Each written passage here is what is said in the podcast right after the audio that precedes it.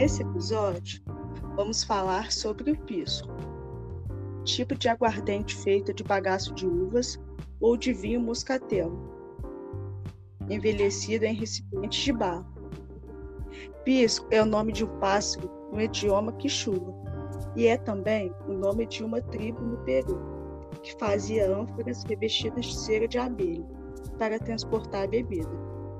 O pisco é um produto originário do Peru mas também é fabricado e consumido largamente no Chile, na Bolívia, bem como em algumas regiões dos Estados Unidos.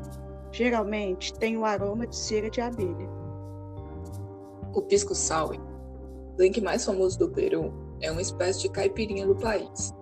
A base do coquetel é o pisco, aguardente com graduação alcoólica em 38 e 48%, obtida da destilação da uva a bebida nasceu no século XVII no Vale do Ica, próximo a um povoado chamado Pisco. Para a fabricação da bebida, as uvas frescas passam por cubas de fermentação por um período de 7 a 14 dias. Em seguida, o líquido vai para o alambique para destilação. Para finalizar, o pisco passa de 3 a 9 meses em repouso.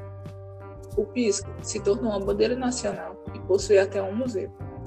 O estabelecimento, localizado na cidade de Cusco, funciona como um bar e museu que conta a história da bebida.